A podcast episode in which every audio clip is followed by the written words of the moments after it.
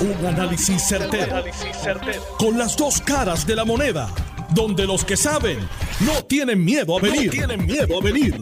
Esto es el podcast de Análisis 630 con Enrique Quique Cruz. 5 y 3 de la tarde de hoy, lunes 14 de marzo del 2022. Tú estás escuchando Análisis 630. Yo soy Enrique Quique Cruz y estoy aquí de lunes a viernes de 5 a 7. Y como es la norma en este programa, cuando surgen temas que tienen que ver con la quiebra de Puerto Rico, pues nosotros aquí tenemos a la persona que más sabe de eso, la persona que ha estado aquí en Análisis 630 más de tres años, que tiene una los martes a las 5 y 30 eh, en la sección Ley Promesa 630 con el licenciado John Mott, que lo tenemos en línea. Buenas tardes, licenciado. Como siempre, bienvenido aquí a Análisis 630. Eh, gracias por tenerme. ¿Cómo estamos? Bien, ¿y tú? bien, bien. Bueno, John, eh, los, los, procesos ya están encaminados. única y exclusivamente para lo que tiene que ver con la, con la quiebra del, del gobierno central. Pero ya la semana pasada eh, el gobierno comenzó a distribuir y a traspasar los dineros sobre 10 mil millones de dólares eh, a la agencia que va a, a, comenzar con los desembolsos. Y mañana pues es el día. ¿Qué es lo que ocurre mañana, John?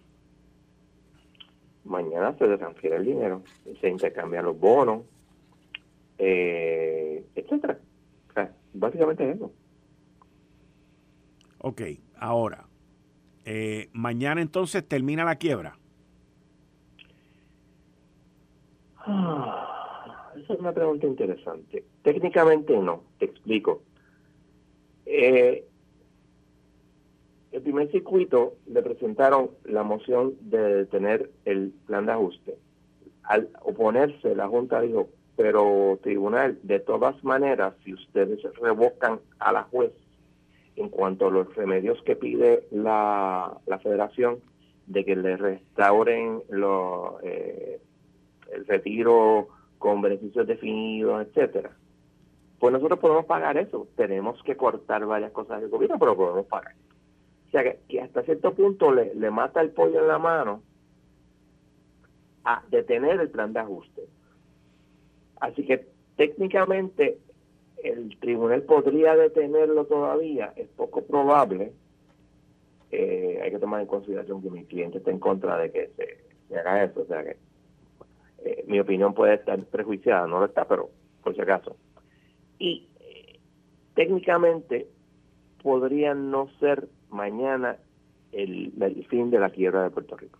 Técnicamente. Lo va a ser. Ok. Pero técnicamente no. ¿Por qué técnicamente no?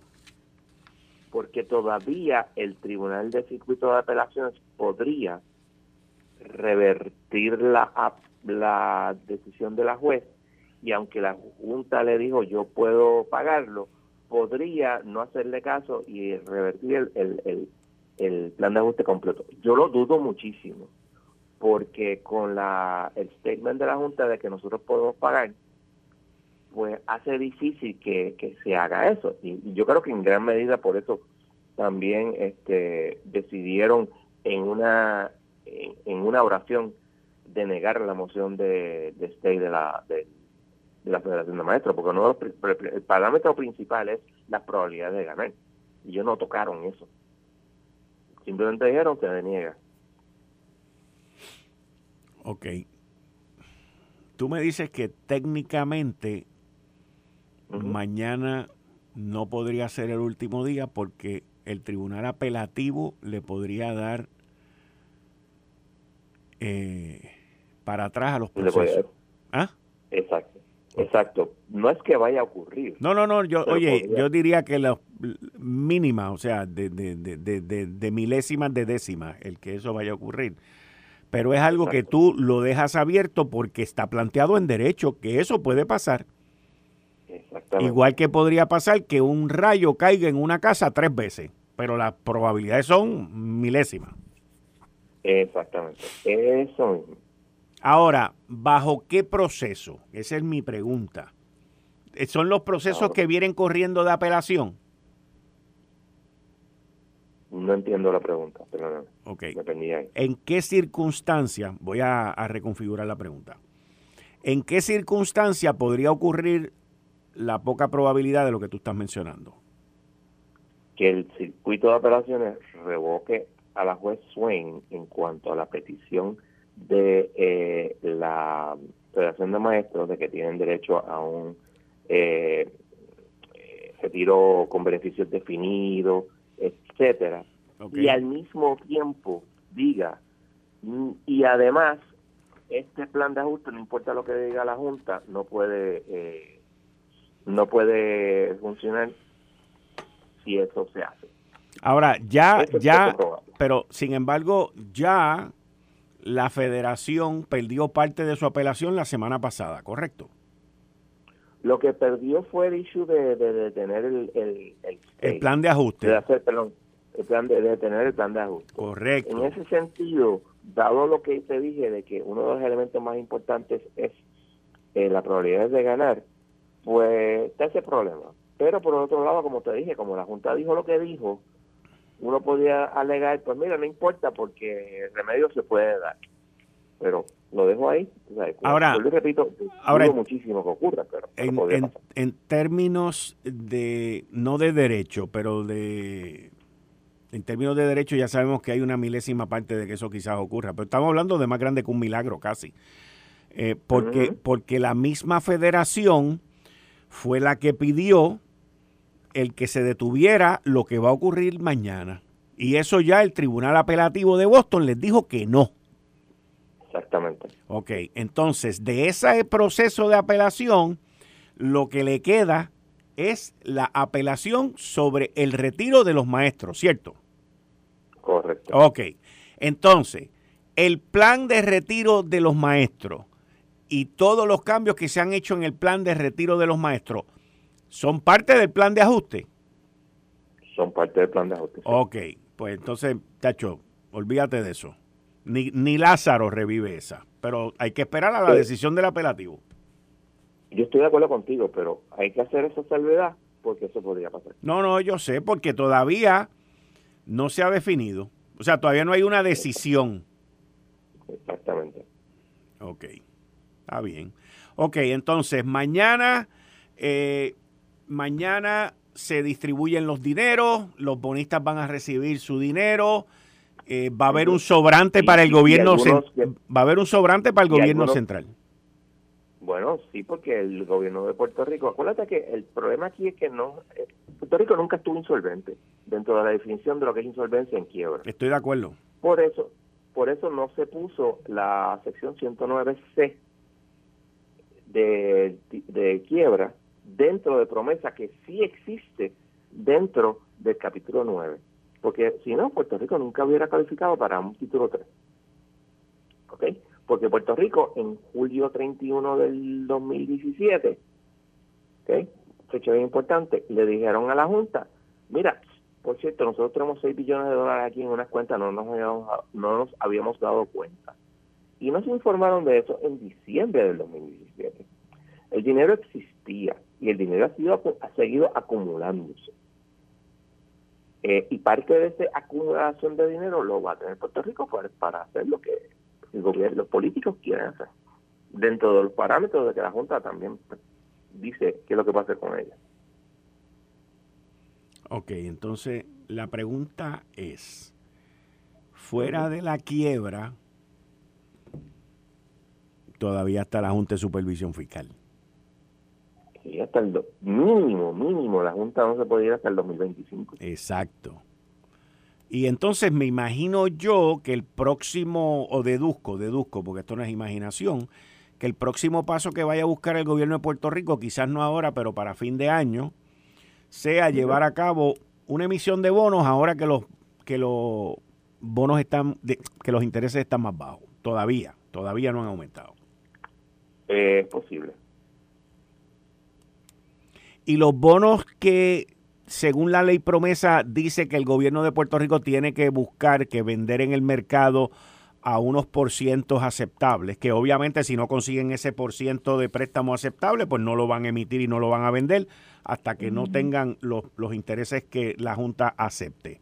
Te pregunto, sería... eso, eso es importante. Sí, yo sé, sí, por que la Junta determine Correcto. que esto es aceptable. Ni siquiera tienes que emitirlo.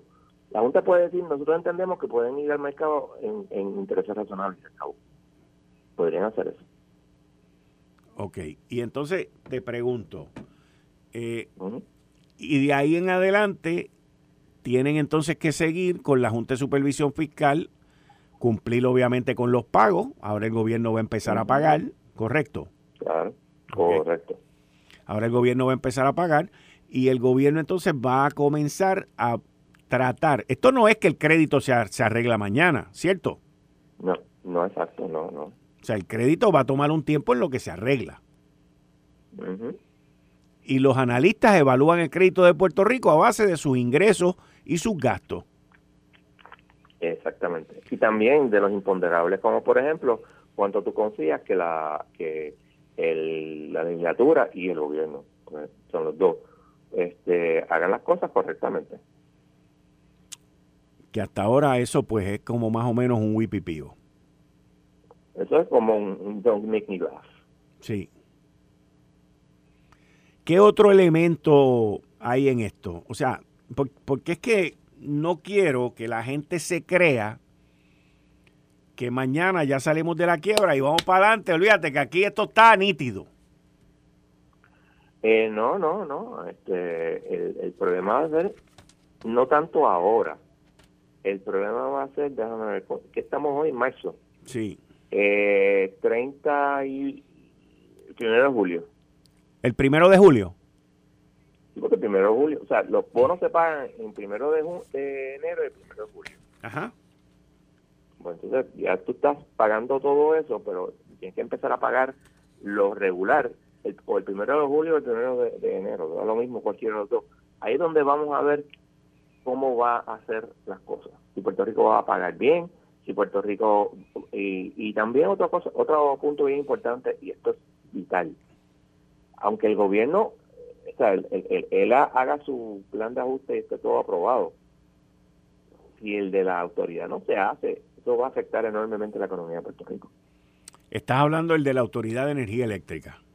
Correcto o sea que aun cuando hayamos ya terminado efectivo mañana con la quiebra del gobierno central eh, va a ser como si tuviéramos un yeso en las dos piernas.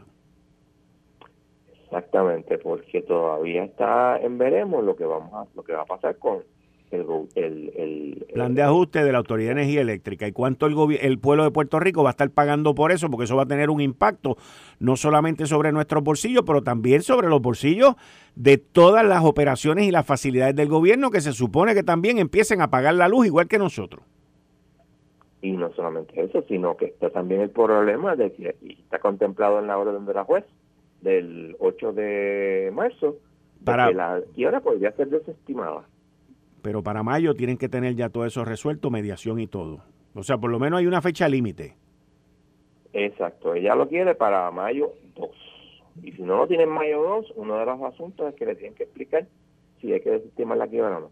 Eh, show cause para por qué no debo desestimar la quiebra. Pero también ellos pueden llegar allí y decir, estamos negociando, estamos cerca y necesitamos dos semanas más, como ha ocurrido anteriormente con ah, Bueno, sí. Dos semanas no hay problema, pero acuérdate que aquí el problema es que el gobierno, para bien o para mal, dijo, el RSA se va. No lo aceptamos y tenemos que hacer reducciones significativas y tal vez se puedan lograr eh, este, reducciones, pero significativas y mucho menos en el poco tiempo que hay. Hay que, hay que entender, lo que hay son, eh, hoy eh, serían 49 días. La web nos dio 55 y ya quedan 49. El viernes sabremos quiénes van a ir a, digo, sabremos si si la Junta cree, Junta y AFAS creen que ir a mediación nos va a ayudar, uno, y dos, quiénes van a ir a mediación, porque eso es otro issue, que tal vez el más importante. Yo, creo que es 99% de probabilidad de que va a haber mediación, pero ¿quién va a ir a mediación? Obviamente los bonistas, AFAS y la Junta. Pero, ¿qué pasó con la legislatura? ¿Qué pasó con la eh, lo que eh, las asociaciones de energías renovables? ¿Qué pasó con la gente de retiro de la autoridad? hay algunas personas que tú puedes decir, mira, son hay, hay una cosa en, en quiebra que se llama party in interest, la sección 1105, si mal no recuerdo de quiebra. Y eso es un punto bien importante. Hay algunas personas ahí que son party in interest, otras que no. Pero ¿quiénes son los que van a ir a, mediación? Yo no sé. Hmm. Esto esto está esto no es tan fácil o sea yo no le quiero quitar la luz ni le quiero quitar el, la contentura que muchos deben de sentir pero tampoco es que, que mañana esto no está acabado exacto ese es el punto ese es el punto ese es el punto ese es el punto que quiero recalcar que esto no se ha acabado. Y que la parte más y, ah, y tú y tú estarías en acuerdo con decir que no solamente no se ha acabado, pero la parte más difícil y dura todavía está por venir si, si no se resuelve la situación con la Autoridad de Energía Eléctrica? Sí, porque hay que entender que, a que nosotros los consumidores y, y, la economía en general necesitan desesperadamente que se que, que haya un que se termine con la, con la con el asunto de la autoridad, con la quiebra de la autoridad y si eso se desestima entonces los bonistas van a decir, nombrame un síndico. Eso va a crear otra incertidumbre, va a crear otro, o sea, va a ser un desastre. El desastre que nunca vimos ni vivimos con la quiebra que termina mañana. Correcto. Y que nunca lo pagamos tampoco. No, no. Porque ya, ya nos habían subido el IBU, ya nos habían subido la crudita dos veces, ya, ya todo, todo el dolor nos lo pusieron antes de la quiebra. Exactamente. Y pues, este, a ver qué pasa, porque yo de verdad no, yo no sé qué va a pasar. Con energía eléctrica. Con energía eléctrica y por ende con la economía de Puerto Rico. Porque También, el plan sí. de ajuste se va a poder pagar. Sí, o, sea, lo que sí porque lo que pase en energía eléctrica va, va a incidir en los recaudos del gobierno de Puerto Rico también. Exactamente. Sí, es que, y la inflación también. Es que eso va a exacerbar. Si se aumenta, es más, fíjate si no se aumenta. Si mañana mismo el, el RSA lo reinstalara, se va a pagar más. Entonces, el problema es que no tiene la mala suerte que en vez de tener una baja en la en el petróleo, hemos tenido una subida, que efectivamente ha ido bajando poco a poco, pero eso es otro problema. Muy bien. Bueno, John, mañana nos vemos aquí. Muchas gracias. Bien, ahí ustedes escucharon al licenciado John Mott, que está conmigo los martes y va a estar conmigo mañana también en la sección Ley Promesa 630 a las 5 y 30. Miren, sí hay motivo de alegría, sí hay motivo de contentura, de orgullo. Eh, sí la quiebra en parte, en parte termina mañana. Sí se salvaron las pensiones, pero se salvaron a cuesta de que el gobierno central y nosotros con nuestras contribuciones sobre ingresos somos las que vamos a pagar el plan de pensiones de todos los servidores públicos. Con eso eh, tenga eso en cuenta. Pero en cuenta, pero la parte más yo diría que es como la yugular. Yo diría que, que es como el corazón de todo esto. Es el plan de ajuste de la Autoridad de Energía Eléctrica que yo vengo hablando de esto y analizándolo y diciendo que esa es la parte más dolorosa, que esa es la parte que nosotros donde de verdad nos vamos a encontrar con el dolor de una quiebra. ¿Por qué? Porque el gobierno también va a tener que pagar luz, lo cual significa que va a tener que agarrar un paquetón de millones de pesos para pagar las cuentas de luz que acá entre usted y yo no las pagaban y no las espetaban a nosotros en la famosa fórmula esa. Y yo estoy seguro que la Junta de Supervisión Fiscal va a cubrir todo eso en ese plan de ajuste. Así que Estamos hablando de aproximadamente, como nos dijo el ingeniero Josué Colón aquí en este programa, el día que el gobernador dijo el plan de ajuste de la Autoridad de Energía Eléctrica no va, hay que renegociarlo. Estamos hablando de 14.500 millones de dólares. 14.500 millones de dólares. Que van a estar en la cuenta de la luz. Y hay que ver cuán grave va a ser ese cargo. Así que podríamos decir que nos quitaron el respirador. Vamos a decir que el paciente está en coma, como lo hemos estado durante los últimos cinco años, con un respirador. Y hoy, mañana nos quitan el respirador, pero todavía estamos en la unidad de cuidado intensivo. ¿Ustedes se acuerdan cuando contábamos las camas de unidad intensivo por el COVID? Pues Puerto Rico todavía está en la unidad de cuidado intensivo hasta que no se resuelva la situación del plan de ajuste de la Autoridad de Energía Eléctrica. Con eso, no le quiero quitar brillo ni le quiero dañar la fiesta a nadie. Pero por mi parte, yo todavía no brindo. Específicamente con las situaciones que hemos estado viendo en esta isla, donde muchos políticos principalmente en la legislatura, están legislando como si aquí nosotros tuviéramos pozos de petróleo y lo estuviéramos vendiendo a 150 pesos el barril. Por lo menos durante los próximos tres o cuatro años, aunque mucha gente lo critique, aunque mucha gente lo odie, aunque mucha gente no esté de acuerdo, va a haber una Junta de Supervisión Fiscal que va a poder evitar el que aquí se vuelvan loquitos. Porque de verdad que es triste. Pero es triste porque todavía en Puerto Rico hay mucha gente en la rama judicial, porque son tres ramas, por eso es que la menciono, en la rama judicial, en la rama legislativa y en la rama ejecutiva, que la quiebra no les ha dolido. Quizás, quizás, quizás una de las ramas que más ha sufrido ha sido la rama legislativa porque le han recortado decenas de millones de dólares de su presupuesto. Pero miren, están allí todavía, lo cual significa que todavía sigan haciendo el trabajo. Lo único que la legislación no mejora. La calidad y la necesidad de la legislación no mejora. Eh, estás escuchando el podcast de Noti1.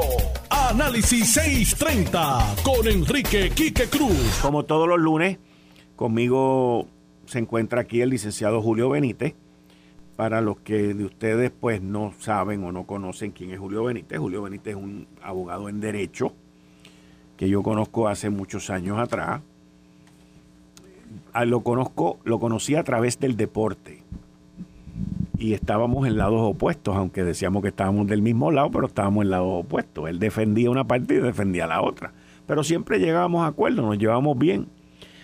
La vida lo llevó a él por un camino, me llevó a mí por otro, pero Julio estuvo a cargo de lo que se conoce, lo que es PRITCO, que es el Puerto Rico Industrial Development Corporation, PRITCO en inglés.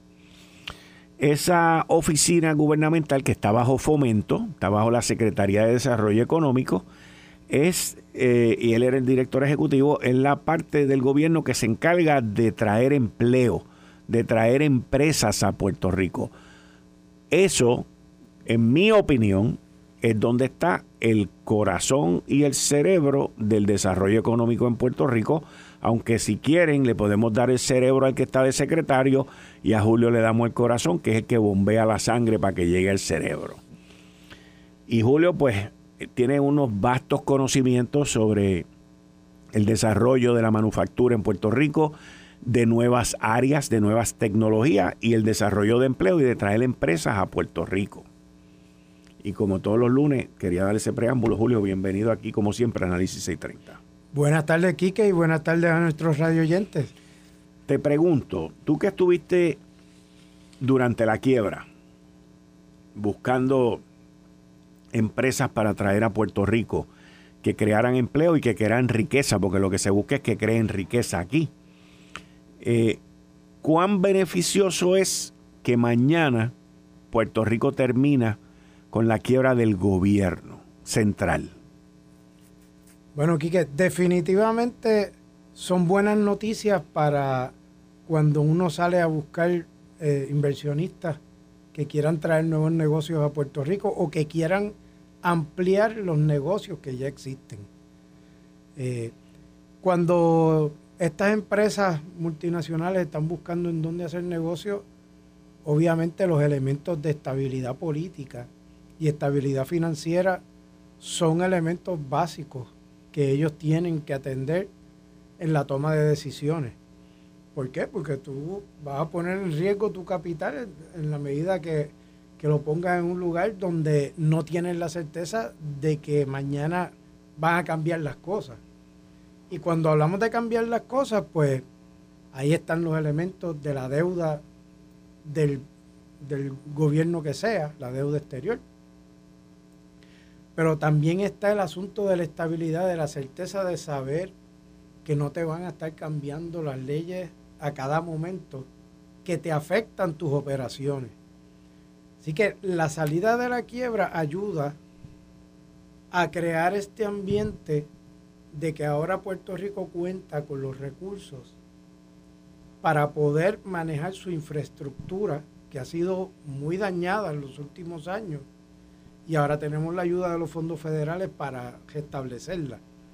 Pero el hecho de que tengamos un gobierno que está hábil financieramente para trabajar, pues da esa seguridad de que de cara al futuro se van a hacer las inversiones en infraestructura que hay que hacer para mantener nuestro sistema vial, la conectividad alrededor de toda la isla, tener la apertura para recibir la entrada de todo el supply chain que tiene que entrar a la isla. En la medida que podamos invertir en toda esa infraestructura, eso ayuda a que los que quieren hacer negocio en Puerto Rico tomen la decisión de moverse hacia acá, porque saben que todo eso va a estar ocurriendo de manera beneficiosa para el pueblo y para los negocios. Eh, de igual forma, pues, tenemos todavía la interrogante que tú estabas hablando con eh, John Mott, eh, momentos antes de yo entrar, sobre la Autoridad de Energía Eléctrica.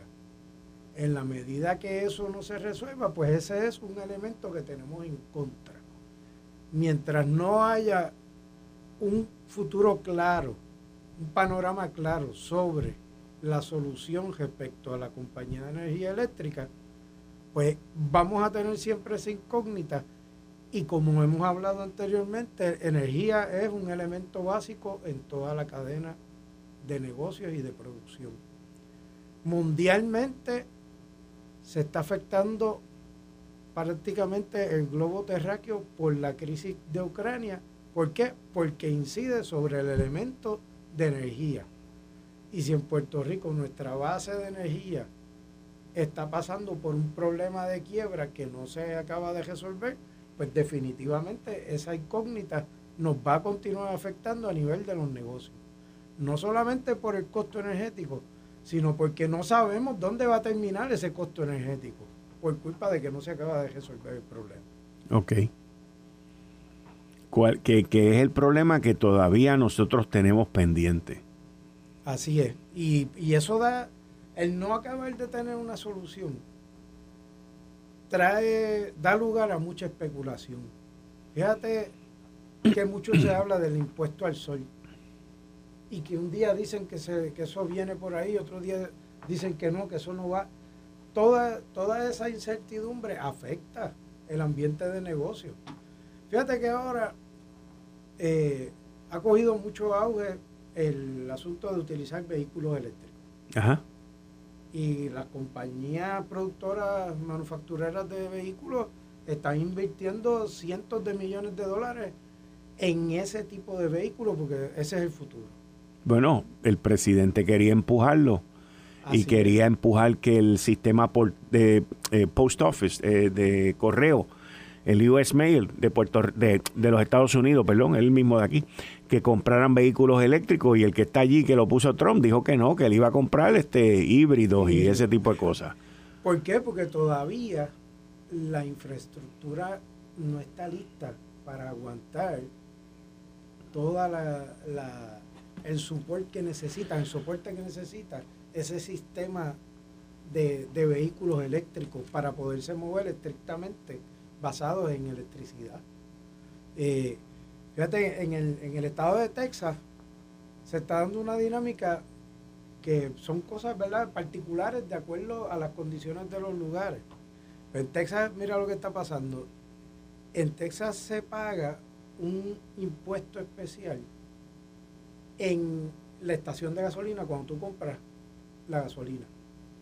Y ese impuesto, el dinero de ese impuesto va a tener a las arcas del Estado para mantener las calles, las carreteras. ¿Verdad? Ok. Es un impuesto estatal. Estatal. ¿Qué pasa? Si tú no echas gasolina porque lo que tienes es un carro eléctrico, estás utilizando las vías, estás contribuyendo al desgaste de las vías, pero no estás contribuyendo al remedio para el mantenimiento de esas vías. ¿Por qué? Porque no estás pagando el tax en la gasolinera. Así que a nivel legislativo están evaluando qué proyecto de ley implementar para buscar alternativas. Porque ahora mismo los carros eléctricos eh, este, no pagan impuestos ni federal ni estatal. Este, y están circulando y entonces en las calles están, y están contribuyendo al mantenimiento correcto. de Eso es una situación que se está dando en Texas. Bueno, es, algo que está desarrollándose nuevo, pero es el modelo de impuesto del estado de Texas. Así es. No necesariamente en otros lugares es así. Fíjate que en Puerto Rico tenemos la crudita. Ajá. Que es un impuesto de, al crudo de petróleo que entra a Puerto Rico. De verdad que yo me quedé bobo con, esto de la crudita, porque los otros días lo estaba reviviendo y la crudita estaba en 3 dólares. Antes de que la administración popular lo subiera a 9 y después a 15. Eso es un aumento de 500%.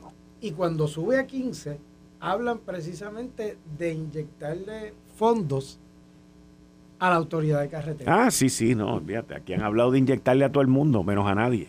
Pero ¿qué pasa? Dime. Si tú, si, si tú lo haces en la base, porque eh, ahí lo que están yendo es a la base, a la entrada de, del impuesto a Puerto Rico. Ajá. ¿Qué pasa? Ahí le estás cobrando al que tiene el vehículo eléctrico y al que tiene el vehículo de gasolina. A los dos y el que decide prescindir de la gasolina y cargar el carro en la casa o en los centros de carga que haya en los diferentes puntos de la isla, pues lo va a estar contribuyendo en donde pague por la energía. Donde no pague por la energía no va a estar contribuyendo a eso. Y eso representa un análisis adicional que va a haber que hacer de cara al futuro. Y es que en la medida que continuemos migrando a energías renovables en nuestras casas, que es una de las iniciativas que hay que continuar promoviendo, de, manera que contribuyamos también al ambiente. En la medida que eso continúe, siguen disminuyendo las personas que contribuyen al pago de todos esos impuestos. De la crudita, de la crudita, de la, de la crudita y de la crudita de carretera. ¿Es verdad? Sí, y de la Autoridad de Energía Eléctrica también. En la medida que la gente continúe migrando a energía solar, muchos se desconectan porque cuentan con baterías también y pueden prescindir de conectarse con la compañía de energía eléctrica, pues entonces menos gente va a estar disponible o utilizando el sistema para pagar lo que haya que pagar de la compañía de energía. Así que son, son retos que vienen por ahí de cara al futuro. Pues mira, tú estás hablando de eso y hace aproximadamente dos semanas en la legislatura se estaba hablando de eliminar la exención que tienen los carros eléctricos. Y yo estoy seguro que tiene que ver con, eso también. O sea, los carros eléctricos tienen una exención de no arbitrio desde el 2011. Sí. Y y esa exención caduca o se elimina automáticamente cuando X por ciento de vehículos que hay en la carretera son vehículos eléctricos.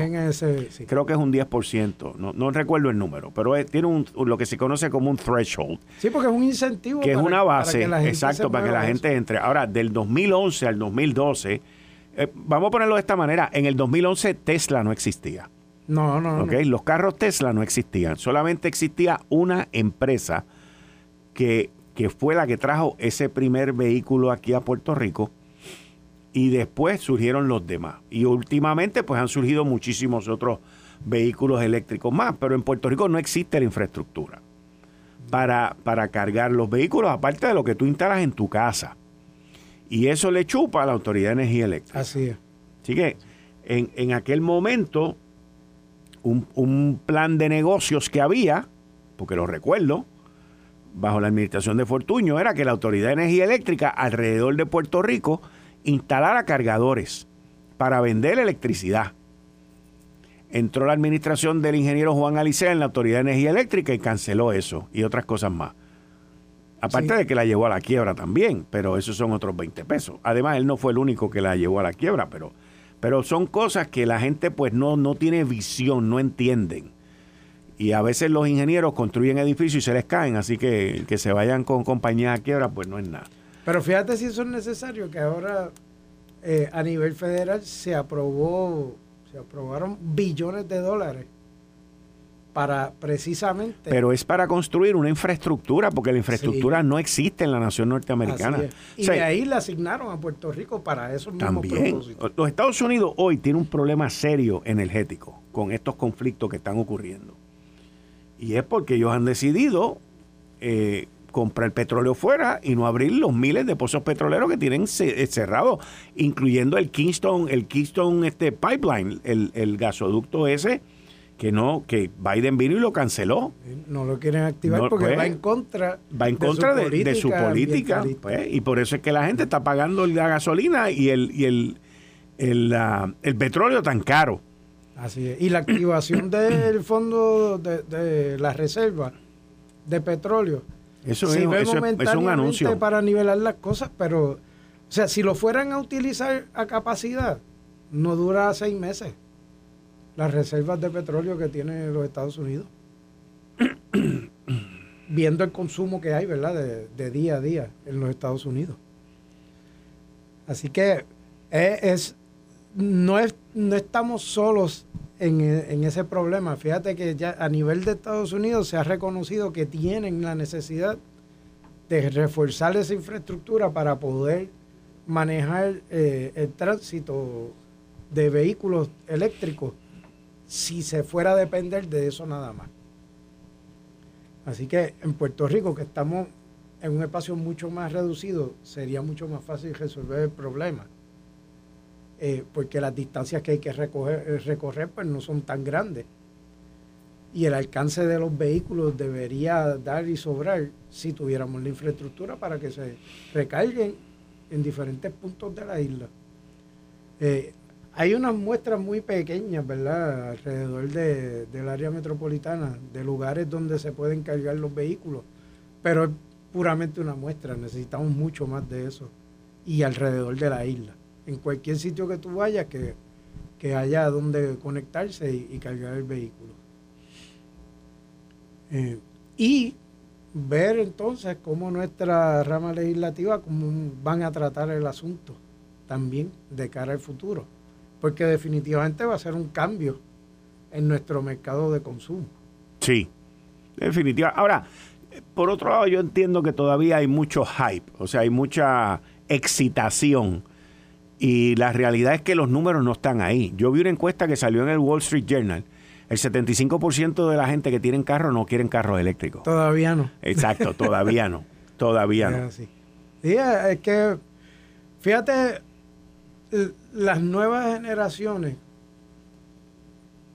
todavía son eh, los jóvenes profesionales.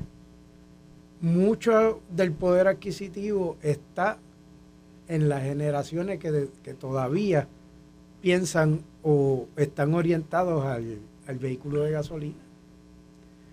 Donde hay más oportunidad, por lo menos que han estado viendo los productores de vehículos, son en los vehículos eh, híbridos y por eso es que no han querido... Pero esos vehículos no han crecido mucho, exacto. Lo más que ha crecido ha sido los de batería. Por lo menos eso es lo que yo veo en la calle. Lo que pasa es que son de batería, pero son los lo que le llaman los plugins, eh, que tienen un rango corto eléctrico. Y Ahora mismo es 300, lo máximo que yo he visto, 350 millas. Sí. Por carga. que neto se convierte como en 320 por ahí, 325. Eso es así. Y cuando, si tú te vas a dar la vuelta por la isla y coges los tapones que se forman aquí y no tienes dónde cargarlo al otro lado de la isla, pues puedes tener tus problemas para regresar. Porque e, ese rango de millas es sin contar con los tapones de Puerto Rico. Sí, eso es verdad, eso es verdad. Bueno, Julio, muchas gracias. Bueno, gracias a ti por recibirme. Nos, vemos el lunes que viene. que viene. Ahora, no te vayas. No te vayas porque te voy a dar una primicia. Miren, ustedes que me están escuchando, les tengo una primicia. Una primicia. Escuche esto hay cumbre popular en Miramar. No en Puerto Tierra, en Miramar. Mis fuentes, que ustedes saben que son las mejores, me dicen que por el área de la calle Madrid, en Miramar, allí que hay un garaje de gasolina en la esquina, que hay unos edificios bien grandes, una plana, plana, plana, plana, heavy, del Partido Popular está reunida allí. Guagua, escolta, olvídense, porque están ex gobernantes, ex alcaldes, ex secretarios de la gobernación, ex, ex, ex y de los de ahora también en Miramar, señores. A we speak en este momento. ¿Y dónde fue que usted se enteró? Aquí en Análisis 630 con Enrique Quique Cruz. Esto fue el, podcast de Notiuno. Análisis 630 con Enrique Quique Cruz. Dale play a tu podcast favorito a través de Apple Podcasts, Spotify, Google Podcasts, Stitcher y notiuno.com.